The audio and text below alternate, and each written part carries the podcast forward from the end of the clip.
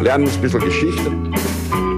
Lernen ein bisschen Geschichte, dann werden Sie sehen, Herr Reporter, wie das sich damals entwickelt hat. Wie das sich damals entwickelt hat. Hallo und herzlich willkommen bei Geschichten aus der Geschichte. Mein Name ist Daniel. Und mein Name ist Richard. Ja, und wir sind zwei Historiker, die sich Woche für Woche eine Geschichte aus der Geschichte erzählen. Immer abwechselnd und immer so, dass der eine nie weiß, was der andere ihm erzählen wird. So ist es. Ja, Richard, und wir sind angelangt bei Folge 321. 321. Sehr schön. genau, 321. Was sagt dir die Zahl, Richard? Ist es deine Lieblingszahl? 321 ist ab jetzt meine neue Lieblingszahl. Sehr gut. Weißt du noch, worüber wir letzte Woche gesprochen haben? Ja, ich erinnere mich. Du hast nämlich eine Geschichte über Nellie Bly erzählt. Eine Journalistin Ende des 19. Jahrhunderts, die eine Weltreise macht. Und zwar unter Zeitdruck.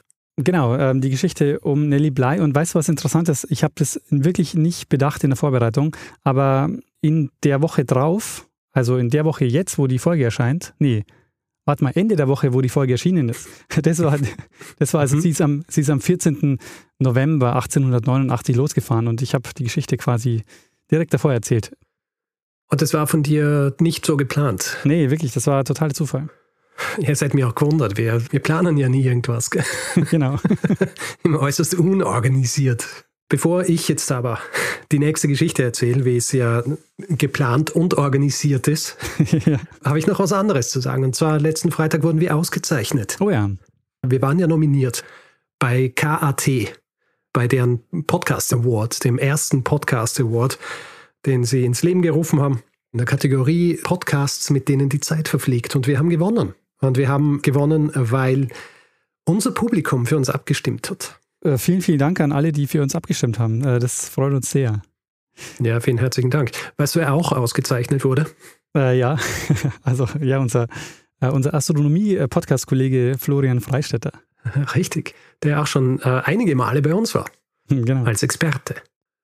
Gut. Ja, also genau. Ähm, ja, also vielen, vielen Dank und wir äh, freuen uns sehr. Wir müssen irgendwann nochmal feiern, Richard. Wir haben uns schon so lange nicht mehr gesehen. Schreiben uns immer nur so über Signal, Gratulation. ja, genau. Sehr antiklimaktisch das Ganze. Aber ja, treffen wir uns einmal auf, auf einen Ingo-Shot, nicht? Genau, das machen wir.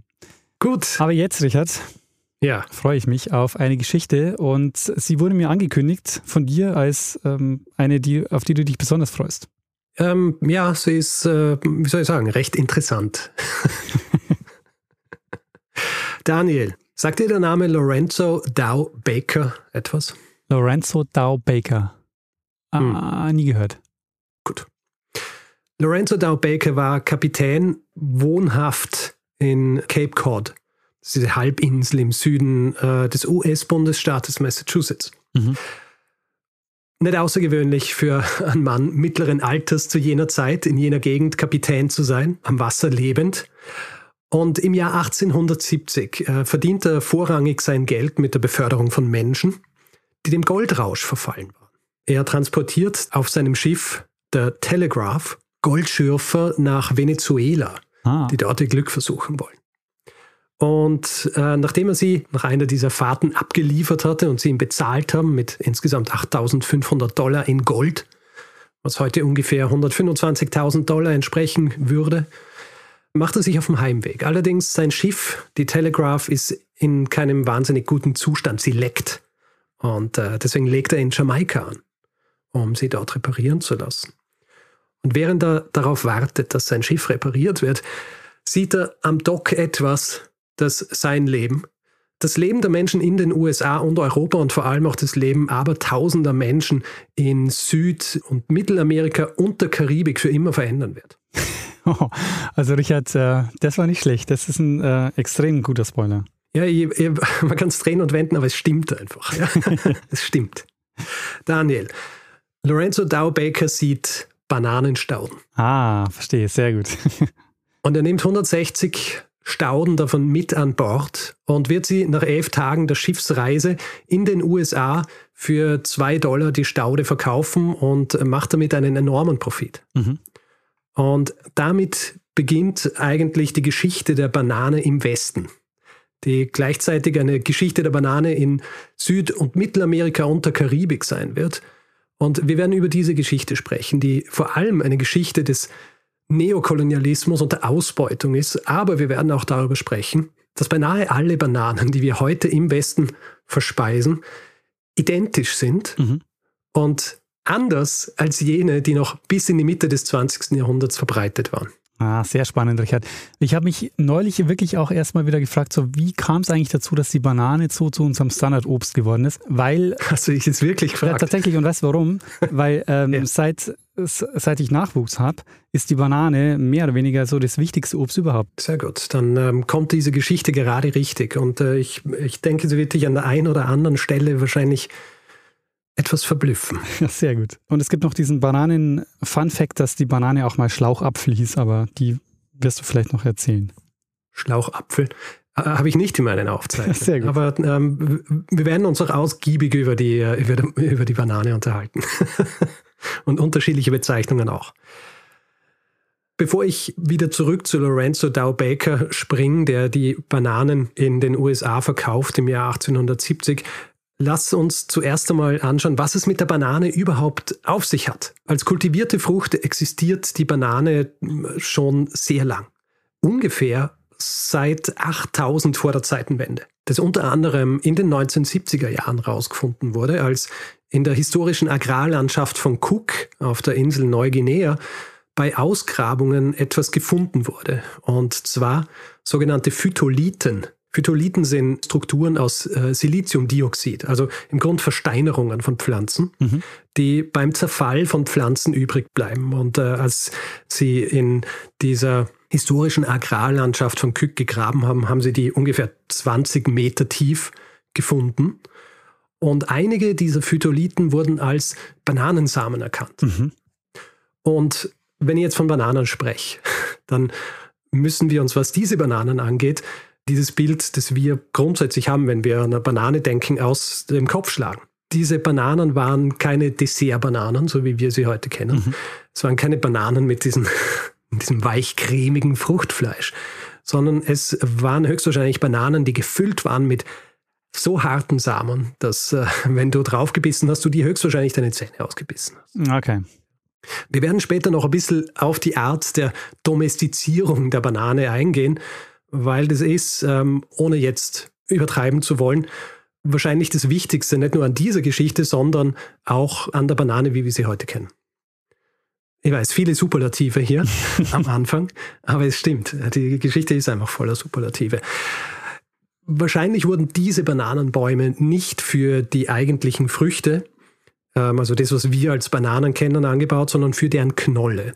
Die Knolle heißt im Englischen Corm übrigens. Sie kennen äh, keine andere Pflanze, wo, wo etwas Korn heißt. Mhm. Ist nicht sehr wohlschmeckend, aber wenn man diese Knolle lang genug kocht, dann schmeckt es ein bisschen wie so eine holzige Knollenfrucht.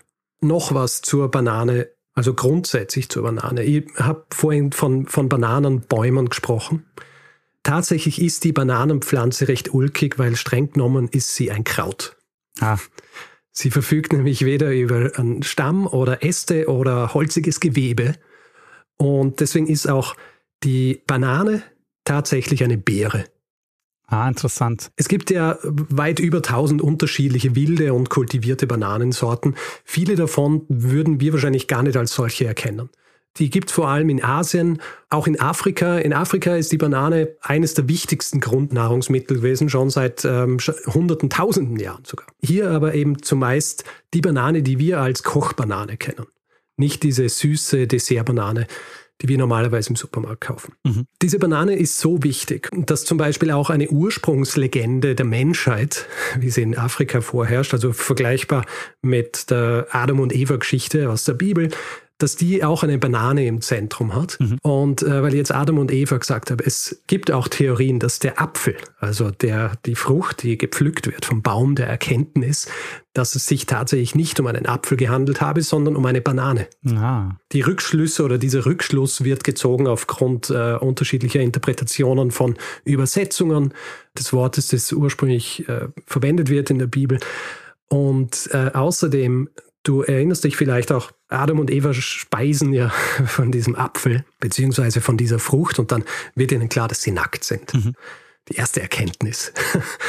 Und äh, sie bedecken sich dann mit Feigenblättern. Feigenblätter allerdings sind relativ klein. Wird wahrscheinlich nicht wahnsinnig viel bringen. Bananenblätter hingegen sind relativ groß. Ah. Diese gesamte Geschichte ist auch so ein bisschen der Grund, weshalb ein schwedischer Botaniker namens Linnaeus der Banane den Namen gegeben hat, den er ihr gegeben hat, nämlich Musa paradisiaca. Hm. Ja, die paradiesische Frucht. Allerdings ist es der Name für die, für die Kochbanane, die Dessertbanane, nannte er Musa sapientum, also äh, die Frucht der Weisen.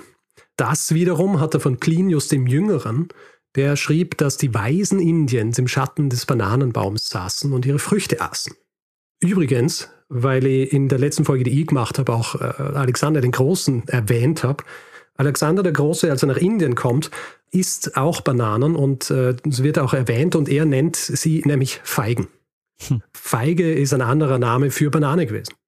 Man geht davon aus, dass sie aus Indien kommt. Äh, sie verbreitet sich von dort aus. Äh, es gibt viele unterschiedliche Ansätze zu erklären, wie das passiert ist. Es entstehen viele neue Varianten. Oft kam es auch vor, dass eine Banane in ein Gebiet gebracht worden ist, äh, dort dann wieder vergessen worden ist und wieder, wieder entdeckt worden ist. Ja. So landet sie zum Beispiel ungefähr 3000 vor der Zeitenwende in Ostafrika und in China äh, wird sie auch schon mindestens seit dem dritten Jahrhundert vor der Zeitenwende angebaut. Und lange Zeit, also bis gegen Ende des 19. Jahrhunderts, wurden Bananen zwar schon in vielen Teilen der Welt angebaut, aber in erster Linie im lokal und immer in, in relativ kleinem Ausmaß und für die Selbstversorgung. Es kam schon vor, dass die ein oder andere Banane ihren Weg auch in den Westen gefunden hat. Äh, das waren aber dort dann auch vor allem die Kochbananen. Und das ändert sich dann mit dem anfangs erwähnten Lorenzo Dow Baker. Diese 160 Bananenstauden, die er mit in die USA nimmt, die sind von einer Sorte, die die Welt des Obstes revolutionieren wird. Diese Sorte kommt eigentlich aus Südostasien und war von einem französischen Naturalisten namens Nicolas Baudin in einen botanischen Garten auf der karibischen Insel Martinique gebracht worden. Von dort wiederum kam sie wieder über einen französischen Botaniker namens Jean-François Pouillard von Martinique nach Jamaika. Und dort hat äh, Lorenzo Dow Baker sie dann entdeckt. Die Sorte, die er mitnimmt, ist ein Kultivar, also eine kultivierte Varietät der Sorte Musa acuminata und sie erhielt den Namen Gros Michel, was so viel bedeutet wie dicker Michael. Und dick deswegen wahrscheinlich vor allem, weil sie eine sehr dicke Schale hat. Und diese dicke Schale sorgt dafür, dass sie sich hervorragend eignet für den Transport. Geerntet werden ja Bananen nämlich noch während sie grün sind und erst danach reifen sie wirklich zu diesem satten Gelb, so wie wir sie kennen. Das ist übrigens auch dieser Zeitraum, wo sich die Stärke in Fructose umwandelt und mhm. wo sie süß wird. Deswegen ah, ist ähm, eine Banane, eine grüne, die du aufmachst und versuchst zu essen, äh, ziemlich ungenießbar. Äh, dieser Fructoseanteil, der wandelt sich von einem zu 80 Prozent, wenn sie dann ausgereift ist. Naja. Deswegen immer warten, wenn man gerne eine süße Banane essen will.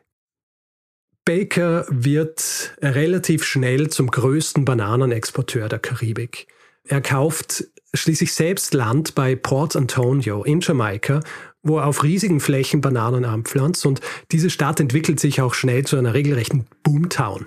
Also das heißt, dass alle, die auf diesen Plantagen gearbeitet hatten zu jener Zeit, dass sie so viel Geld gemacht haben, dass äh, es vergleichbar ist mit dem Goldrausch des 19. Jahrhunderts. Ähm, es gibt eine Legende, dass die Plantagenarbeiter und Arbeiterinnen dort, wenn sie in die Stadt gingen, um ihr Geld zu verprassen, sich ihre Zigarren mit 5-Dollar-Scheinen angezündet hätten. So lukrativ war dieses Geschäft. Und anfangs gilt die Banane vor allem eben in den USA als äh, ein sehr exklusives Gut. Bald wächst der Bedarf aber ins Unermessliche, weil sie es schaffen, die Banane relativ günstig anzubieten, günstiger zum Beispiel als Äpfel. Mhm. Und Baker schließt sich dann auch bald mit einem anderen Früchtegroßhändler namens Andrew Preston zusammen, der in äh, Boston einen kleinen, aber stetig wachsenden Handel mit exotischen Früchten betrieb. Zusammen mit acht weiteren Investoren, die jeweils 2000 Dollar beisteuern, gründen sie im Jahr 1885 ein Unternehmen und geben diesem Unternehmen den Namen Boston Fruit Company. Das ist ein Unternehmen, das in den nächsten Jahrzehnten rasant wachsen wird, einige Male den Namen ändern wird und auch heute noch existiert. Okay. Der Name dieses Unternehmens Chiquita. Ah. Weil ich gesagt habe, das Unternehmen ändert einige Male seinen Namen. Im Jahr 1899 ist es schon soweit. Da schließt sich die Boston Fruit Company nämlich mit dem Unternehmen eines gewissen Minor Keith zusammen. Dieser Minor Keith hat selber auch Bananen exportiert, hat selber riesige Plantagen auf Costa Rica angebaut, die mehr oder weniger so ein Nebenprodukt seiner eigentlichen, seines eigentlichen Ansinnens war, nämlich Eisenbahnlinien zu bauen. Stellt sich raus, Eisenbahnlinien sind hervorragend geeignet für die Bananenproduktion, weil man die natürlich dann schneller zum Hafen transportieren kann. Jedenfalls, dieses Unternehmen des Minor Keith schließt sich zusammen mit der Boston Fruit Company und aus dem Unternehmen wird United Fruit und diesen Namen werden sie einige Zeit behalten und er wird auch berühmt berüchtigt werden. Und die Banane hat mittlerweile jetzt so einen richtigen Siegeszug in den USA angetreten. Hängt einerseits damit zusammen, das, was ich vorhin schon angesprochen habe, dass sie sie günstiger verkaufen können, teilweise günstiger als Äpfel. Außerdem, und das lässt sich jetzt auch wieder zurückführen auf die Art der Kultivierung bzw. der Domestizierung, jede Banane schmeckte wie die andere. Mhm. Und warum ist das möglich, Daniel? Weil alles von einer Pflanze abstammt. Mm, quasi, jede Banane ist im Grunde ein Klon der anderen. Ich habe ja vorhin erwähnt, wilde Bananen grundsätzlich sind voller Samen. Domestiziert wurden sie höchstwahrscheinlich so, dass Mutationen dieser Bananen, die keine Samen enthielten, hergenommen wurden und dann über ihre Wurzeltriebe vermehrt wurden. Mhm. Das heißt, die Vermehrung fand und findet auch vegetativ nicht geschlechtlich statt muss sich so vorstellen, diese Bananenknolle, von der ich vorhin gesprochen habe, der Korn, da wächst dann ein Trieb raus. Dieser Trieb wird entnommen, wird ein bisschen weiter entfernt von dieser Pflanze eingesetzt und dadurch entsteht dann ein neuer Bananenbaum oder Strauch eher, wenn man so will, mhm. dass er kein Baum ist und weil es keinen Stamm gibt. Und äh, durch diese Art der Vermehrung wird das Erbgut der Pflanze nicht verändert, was effektiv bedeutet, dass jede Banane ein Klon der anderen ist. Mhm. Das heißt, äh, die Banane, die ich so im Supermarkt kaufen kann, die kann ich auch gar nicht vermehren, weil es sind gar keine Samen drin, die vermehrbar wären. Richtig. Ha. Ist ja nur weiches Fruchtfleisch. Ja. Es ist eigentlich ein sehr praktisches System, weil eben durch diese Uniformität der Frucht wissen die Menschen, dass die Banane, egal wo sie sie kaufen, immer gleich schmecken wird. Und in den USA wird die Banane so beliebt, dass es dann auch so ein bisschen ulkige Auswüchse hat. Ja, also diese dicken Schalen, der Gros Michel dieser Bananenart, die landen natürlich meist auf der Straße, weil es günstig zu essen ist. Die Leute nehmen es mit, essen es auf. Und du kennst es natürlich äh, aus etlichen Filmen, vor allem auch aus Stummfilmen, wo es vorkommt, dass Menschen auf Bananenschalen ausrutschen. Ja. Das ist, kommt nicht von irgendwo, sondern ist tatsächlich so, dass gegen Ende des 19. Jahrhunderts, Anfang des 20. viele Menschen in den großen Städten in den USA auf Bananenschalen ausgerutscht sind. Ja, so dass zum Beispiel in einigen Städten eigene Abteilungen der Polizei gegeben hat, die Bananenschalen von der Straße gekehrt haben. Mhm. ist aber nicht das einzige Problem, das der Bananenboom hervorrufen wird. United Fruit angesichts der immer steigenden Nachfrage wächst und wächst und die Ziele ihres, beziehungsweise die Orte, wo sie expandieren, sind Länder in der Karibik und in Süd- und Mittelamerika. Äh, technologisch äh, geht da auch viel weiter. Also Segelschiffe werden durch Dampfschiffe ersetzt. Äh, United Fruit baut sich eine eigene Flotte. Sie nennen es die White Fleet, weil sie die Schiffe weiß anmalen. Eine neue Technologie, die sie auch verwenden, ist zum Beispiel die Eiskühlung. Es ist tatsächlich das erste Mal in der Geschichte, dass eine eine Obstindustrie existiert. Ja? Ein Markt, der bis dahin eigentlich in erster Linie von kleinen, unabhängigen Farmern beliefert worden ist. Ja. Und mit der wachsenden Größe dieses Unternehmens wächst natürlich auch der Einfluss, den dieses Unternehmen hat. So sehr, dass das Unternehmen bald in Süd- und Mittelamerika den Namen El Pulpo bekommt. Weißt du, was El Pulpo heißt? Ähm, El Pulpo ist, äh, ist es der, der Oktopus oder so, ne? Richtig. Ja. Der Oktopus. Wegen der, wegen der vielen Arme, die überall sind. Ah ja. Sie ja. haben überall ihre Finger im Spiel. Also wenn ein Oktopus Finger hätte. Es gibt auch einen Fußballspieler, der äh, El Pulpo heißt, deshalb. Ah, deswegen weißt du es. Ja. Ist ja auch so einer, der überall seine Finger im Spiel hat. Vermutlich. Und dieser Einfluss, also der, der macht sich natürlich bemerkbar. United Fruit baut äh, tausende Kilometer Eisenbahnschienen Wälder werden gerodet für die Plantagen, Sümpfe werden trockengelegt, um eben Platz zu machen für die Bananen. Und um 1930 herum zum Beispiel war United Fruit der größte Arbeitgeber Mittelamerikas. Und gemeinsam mit den Regierungen dieser Länder, die sie fast kontrollieren mittlerweile, werden zum Beispiel Unruhen von ausgebeuteten Arbeiterinnen und Arbeitern niedergeschlagen. Es werden bessere Steuerkonditionen erpresst und es wird Land zu Spottpreisen erworben. Und ja, die United Fruit Company baut zur Infrastruktur in diesen Ländern auf. Sie bauen auch Schulen, sie bauen auch Dörfer für die Arbeiterinnen und Arbeiter auf den Plantagen.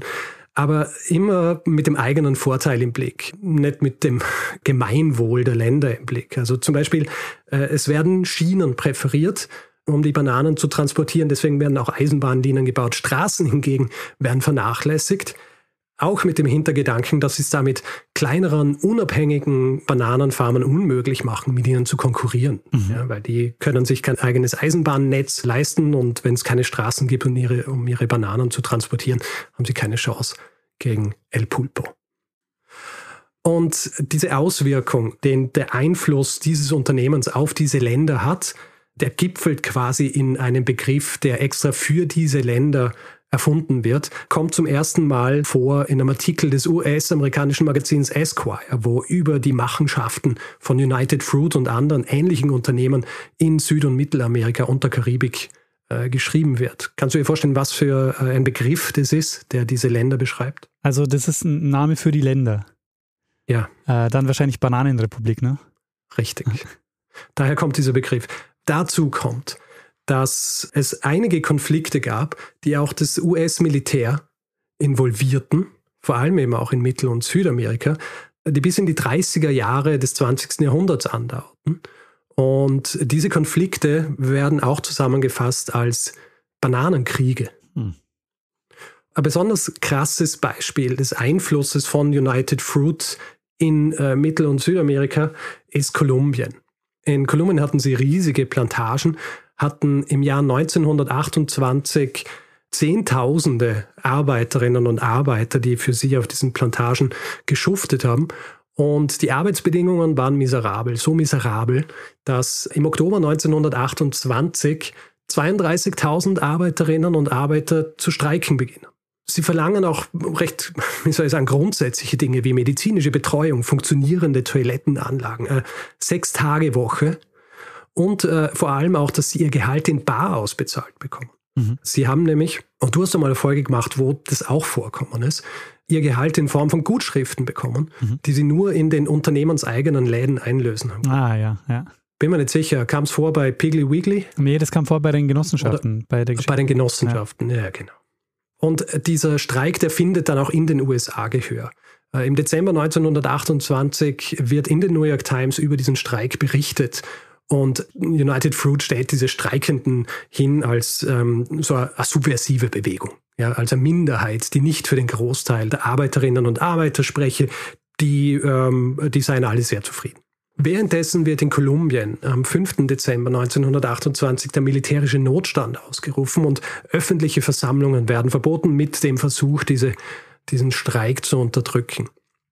Als sich dann am nächsten Tag, am 6. Dezember, und es ist ein Sonntag, Arbeiterinnen und Arbeiter in der Stadt Cienaga am Stadtplatz versammeln, nicht um zu protestieren, sondern äh, um zuerst die Messe zu besuchen, und danach, um die Rede des regionalen äh, Gouverneurs anzuhören, kulminiert das Ganze in Gewalt. Die Arbeiterinnen und Arbeiter, die, weil sie eben in die Kirche gingen und nicht, um zu protestieren, von ihren Familien begleitet waren, werden von Truppen, die äh, jetzt eilig herangekarrt worden waren und sich mit Maschinengewehren auf Hausdächern positioniert haben, aufgefordert, innerhalb von fünf Minuten den Platz zu räumen.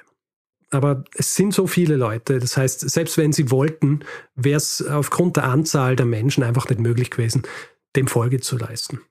Und deshalb eröffnen die Truppen mit ihren Maschinengewehren das Feuer auf diese wehrlosen Männer, Frauen und Kinder. Und es sterben bei diesem regelrechten Massaker über 1000 Menschen. Es heißt auch äh, in manchen Quellen, dass es über 2000 waren. Mhm.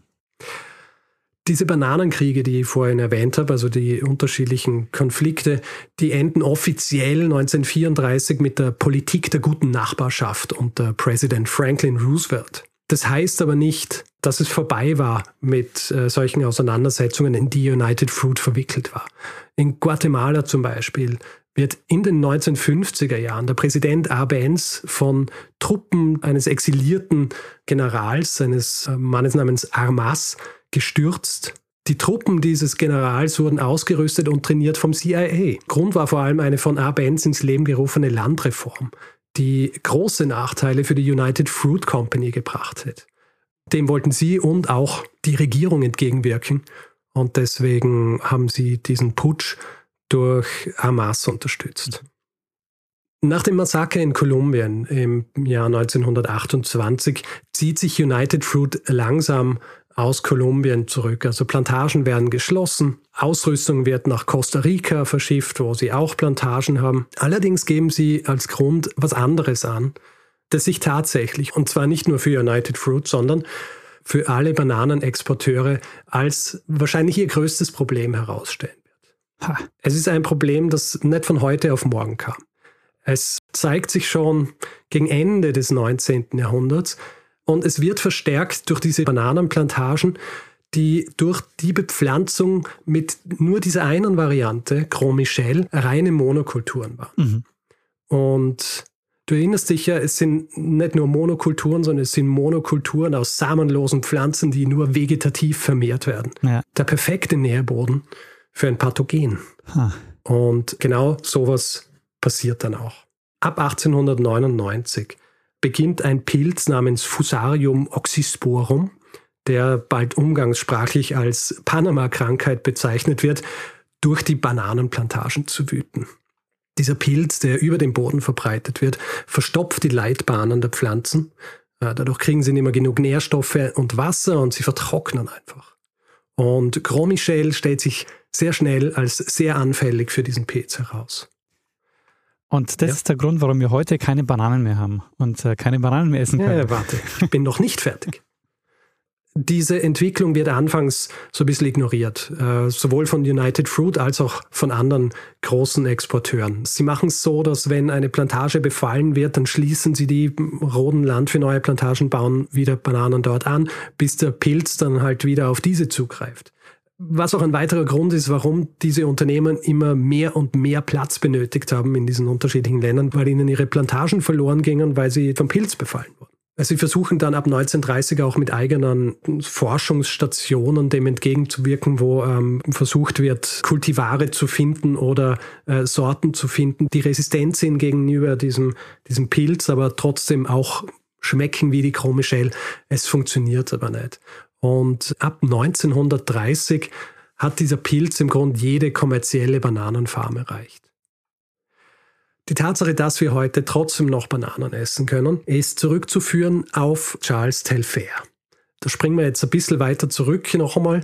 Der wird im Jahr 1777 geboren, war eigentlich Arzt, reist aber dann als Offizier der Royal Navy viel herum und er landet schließlich im Jahr 1810 auf Mauritius. Und er baut sich dann so eine Art Versuchsgarten mit all den Dingen, die er im Laufe seiner Reisen zusammengesammelt hat.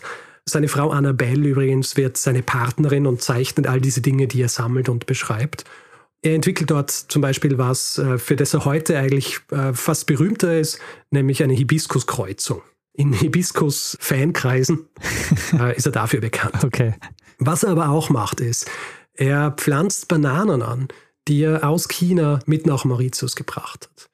Und eine Variante dieser Banane schickt er schließlich dann im Jahr 1829 an einen Bekannten in England. Es ist nicht mit hundertprozentiger Sicherheit geklärt, wer dieser Bekannte tatsächlich war.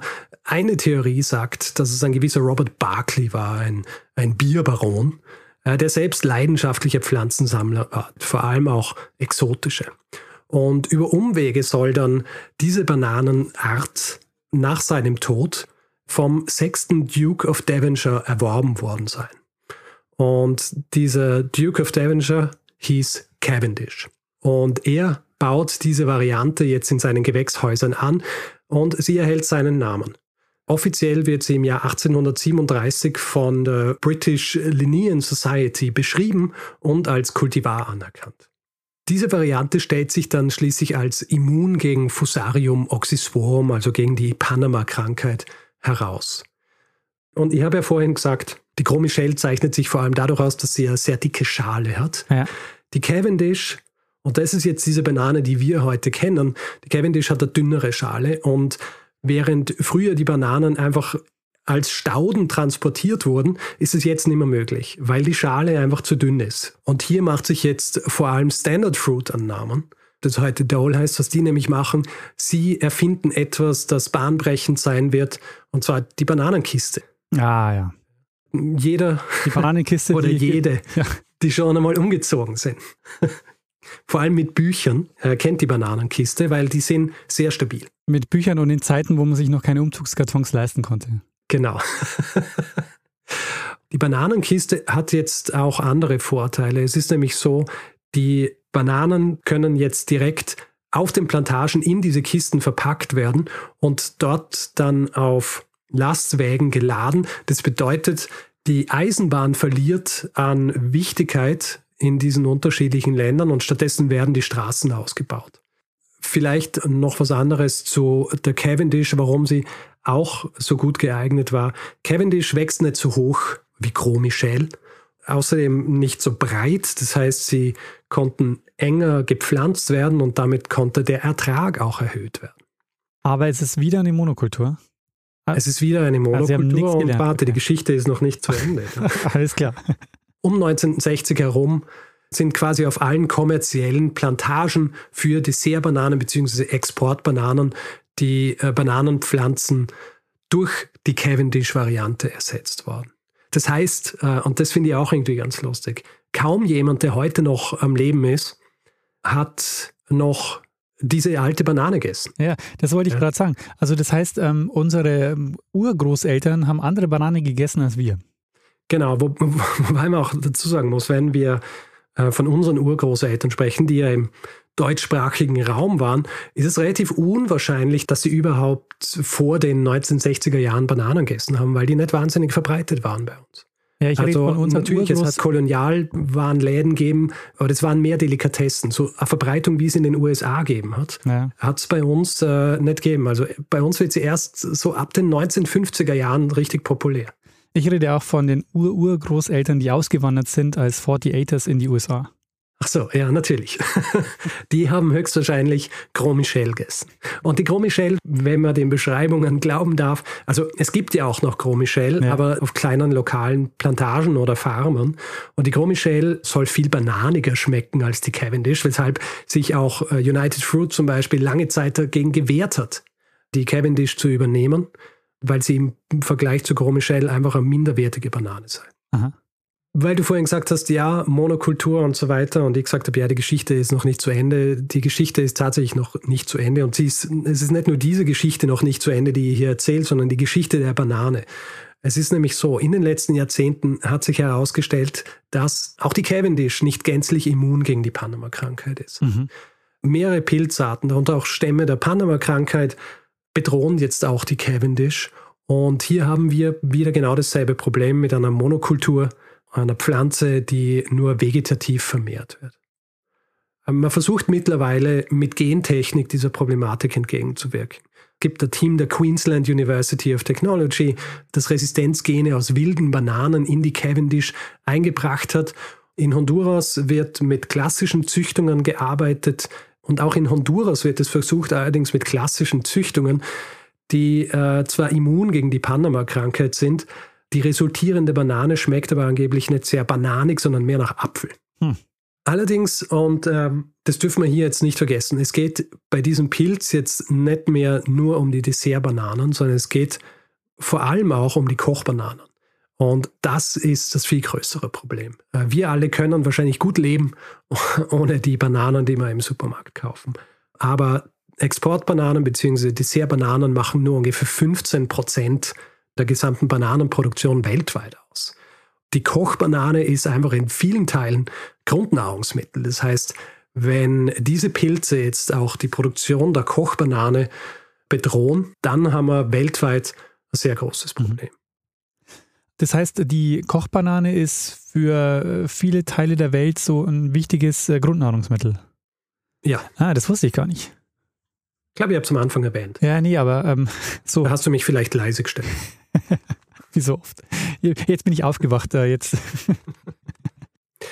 Und ähm, eine andere Sache noch, weil die, es ist ja im Grunde, äh, sind ja zwei Geschichten, die ihr erzählt habt, nämlich äh, Geschichte der Banane, die verschwindet und äh, Geschichte äh, eines Unternehmens, das Arbeiterinnen und Arbeiter in großen Teilen der Welt ausgebeutet hat. Wie schaut es heutzutage aus? Die Arbeitsbedingungen sind heutzutage noch immer schlecht. Äh, es gibt eine äh, Studie von Oxfam aus dem Jahr 2017 zu Bananen in Ecuador und Ecuador ist diese Gegend, wo der Großteil der Bananen herkommt, die wir in Europa essen. Und ich lese da hier das Fazit vor. Die Arbeiterinnen und Arbeiter auf den Plantagen berichten von schwerwiegenden Rechtsverletzungen und Problemen. Nach wie vor werden besonders gefährliche Pestizide in großer Menge und unter unzureichenden Schutzmaßnahmen eingesetzt. Gewerkschaftsrechte werden missachtet, die Löhne reichen nicht für den Lebensunterhalt und liegen teilweise unter dem gesetzlichen Mindestlohn. Die Arbeitszeiten betragen bis zu zwölf Stunden pro Tag, die Sozialversicherung wird umgangen, die Arbeitsverhältnisse sind unsicher. Was können wir als Konsumentinnen und, und Konsumenten dagegen tun? Ich bin ja grundsätzlich jemand, der, der was hat gegen so die Zurschaustellung moralischer Überlegenheit. Mhm. Ähm, aber wie soll ich sagen, wenn es einen Grund gibt, Fairtrade-Produkte zu kaufen, dann glaube ich, ist die Banane der beste Grund dafür. Es ist wahrscheinlich die beste Möglichkeit dafür zu sorgen, dass Menschen die Bananen für den Export anbauen, für uns hier in, äh, in Europa, aber auch in, in den USA, dass die bessere Arbeitsbedingungen kriegen, wenn wir unsere Bananen so kaufen, dass sie auch fair gehandelt wurden. Mhm. Natürlich muss man hier auch immer darauf achten, dass äh, hier nicht Greenwashing betrieben wird. Naja. Deswegen verlinke ich auch diese Studie von Oxfam aus dem Jahr 2017 in den Show Notes, damit man sich das durchlesen kann, weil es gibt ja unterschiedliche Siegel und, und Gütesiegel und solche Dinge, die sagen sollen, dass die Arbeitsbedingungen super sind und, und so weiter. Aber oft decken die nur einen Bruchteil dessen ab, was abgedeckt werden muss. Und darauf sollte man sich nicht verlassen. Mhm. Und ja, äh, Daniel, das war meine kurze Geschichte der Banane und ihrer schwierigen Vergangenheit, schwierigen Gegenwart auch und Zukunft. Und äh, eine Sache, weil du jetzt ja auch die Exportbanane und äh, die, äh, die Kochbanane angesprochen hast. Banane ist ja auch mit eines der äh, wichtigsten Geschmäcker, die man so Nahrungsmitteln beifügt. Ja. Also man kann man sagen, die Banane ist das erste globalisierte Obst. Ja. Im Gegensatz zu vielen anderen Früchten, die ja äh, an vielen Orten auch lokal wachsen, braucht die halt bestimmte Bedingungen. Und ich meine, du kannst äh, hier kannst du schauen, Bananenbaum oder einen Bananenstrauch für deinen Garten kaufen, aber dir wächst da keine Banane. Ja.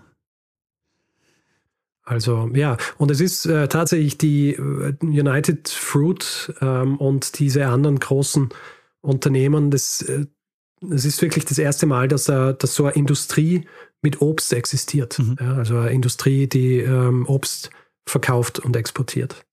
Weil eben zum Beispiel Äpfel in den USA, die wurden halt einfach oder werden oder wurden damals zumindest in erster Linie von kleineren Farmern produziert und dann auf den Markt gebracht. Ja. ja, klar, das ist alles Zeug, ähm, gerade Äpfel, die kann man lokal auch anbauen und dann verkaufen. Da muss, dem muss man nicht äh, so, ein, so ein weltweites äh, Netzwerk bauen.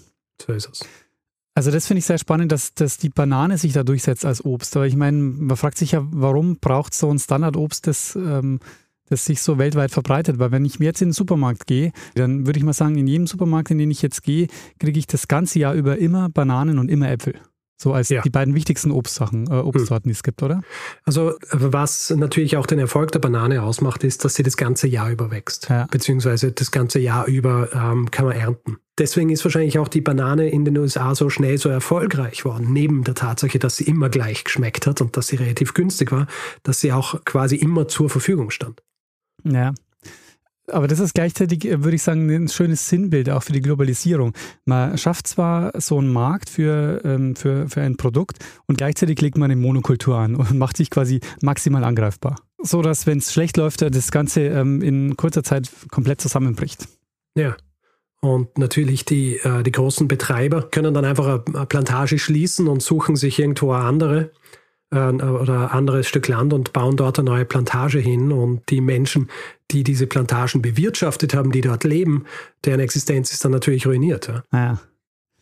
Ja, sehr spannend. Also mh, die Frage, die für mich noch offen ist, war, warum die Banane? Also ist es auch der Geschmack oder wenn ich jetzt so Ja, überlege, welches, gut, welches Obst noch so, denke ich mal so, die Kiwi ist auch sowas, was sich in den letzten Jahrzehnten auch so als äh, quasi Standard in den Supermärkten etabliert hat. Echt? Kiwi gibt es auch immer. Ja.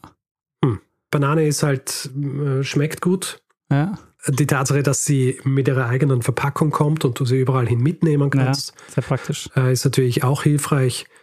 Deswegen, mm, ja, es ist nicht wahnsinnig verwunderlich. Es ist einfach eine sehr, sehr gute Beere. Ja. Du kochst ja auch gerne und viel, Richard. Kochst du auch manchmal Kochbananen? Hin und wieder esse ich diese, es gibt so um, frittierte Bananen. Das sind dann, glaube ich, die äh, Kochbananen. Ah ja. hm. Das esse ich hin und wieder. Ja. Also so diese, was ihr, die, so Bananenchips. Bei mir gibt's, ähm, ist glaube ich, äh, ich habe noch nie so viele Bananen und äh, ständig Bananen daheim gehabt wie momentan. Wegen einem Kind wahrscheinlich. Ja, genau. Das ist das, äh, die beste Zwischenmahlzeit überhaupt. Mhm. War diese Geschichte, Richard, ein Hinweis? Es ist tatsächlich ein Hinweis gewesen. Und zwar Irina hat mir geschrieben, sie hat mir in erster Linie geschrieben zur, äh, zur Gros Michel-Problematik. Also zu der Tatsache, dass die Banane, die wir heute essen, eine andere ist als noch in den äh, 1950er Jahren die Mhm. Leute gegessen haben. Das Ding ist, du kannst die Geschichte der Banane nicht erzählen, äh, vor allem eben nicht der Exportbanane, ohne auch ein bisschen einzugehen auf die, auf die Machenschaften der großen Konzerne wie United Fruit, das heute halt Chiquita heißt. Ja. Vielleicht noch was zur Literatur. Es ist äh, viel geschrieben worden über die Banane. Äh, ein Werk, an dem ich mich orientiert habe, äh, das heißt The Fate of the Fruit That Changed the World von Dan Köppel aus äh, Mitte der 2000er. Und es gibt ein Buch, das heißt Bananas, An American History von Virginia Scott Jenkins. Die sind, äh, die sind sehr gut äh, dazu geeignet, sich einen guten Überblick zu verschaffen, aber auch teilweise sehr in die, in die Details einzutauchen. Bei Dan Köppel ist vor allem, was die Machenschaften von United Fruit angeht, Mhm. aber auch wie versucht wird, äh, der Problematik entgegenzuwirken, dass die Banane, wie wir sie heute kennen, vielleicht auch bald verschwinden wird. ja, sehr spannend, Richard. Ähm, super Geschichte. Du hast nicht zu viel versprochen. Gut. Ähm, ja, dann würde ich sagen, äh, machen wir Feedback-Hinweis-Blog, oder? Machen wir das. Wer Feedback geben will zu dieser Folge oder anderen, kann es per E-Mail machen. Feedback@geschichte.fm. Wer uns auf Twitter Feedback geben will, da heißen wir Geschichte FM. Auf Facebook ebenso. Und wer uns auf Spotify hört, kann uns dort auch folgen. Das freut uns auch immer sehr. Und wer uns reviewen will, Sterne vergeben und solche Dinge, kann das zum Beispiel auf Apple Podcasts machen oder auf panoptikum.io oder einfach überall, wo man Podcasts bewerten kann. Und wer keine Lust hat, hier in diesem Podcast Werbung zu hören, kann sich einen Feed kaufen bei Steady für 4 Euro im Monat. Da bekommt er dann auch jeden Mittwoch die Folgen in den Podcatcher geliefert, aber eben jeweils ohne Werbung. Ihr findet das Ganze unter geschichte.fm slash steady. Wir bedanken uns in dieser Woche bei Kai, Elisabeth, André, Lena, Silat, Stefanie, Patrick, Simon, Achim, Lisa, Andreas, Nicole, Michael, Nils, Oliver, Thomas, Sebastian, Mario, Ralf, Dennis, Philipp, Elisa, Christine, Nino, Erik, Kai, Cornelius, Bernd, Judith, Stefan, Maximilian, Gero, Alexander, Urs, Levin, Mario, Florian, Verena, Floris, Laura, Paul, Martin, Ricarda, Achim, Georg, Pascal, Daniel, Clemens, Lars, Henning, David, Wenke und Erik. Vielen, vielen Dank für eure Unterstützung. Ja, vielen herzlichen Dank. Tja, dann würde ich sagen, Richard, ähm, lass uns das machen, was wir immer machen. Geben wir dem das letzte Wort, der es immer hat. Bruno Kreisky. Lernen ein bisschen Geschichte.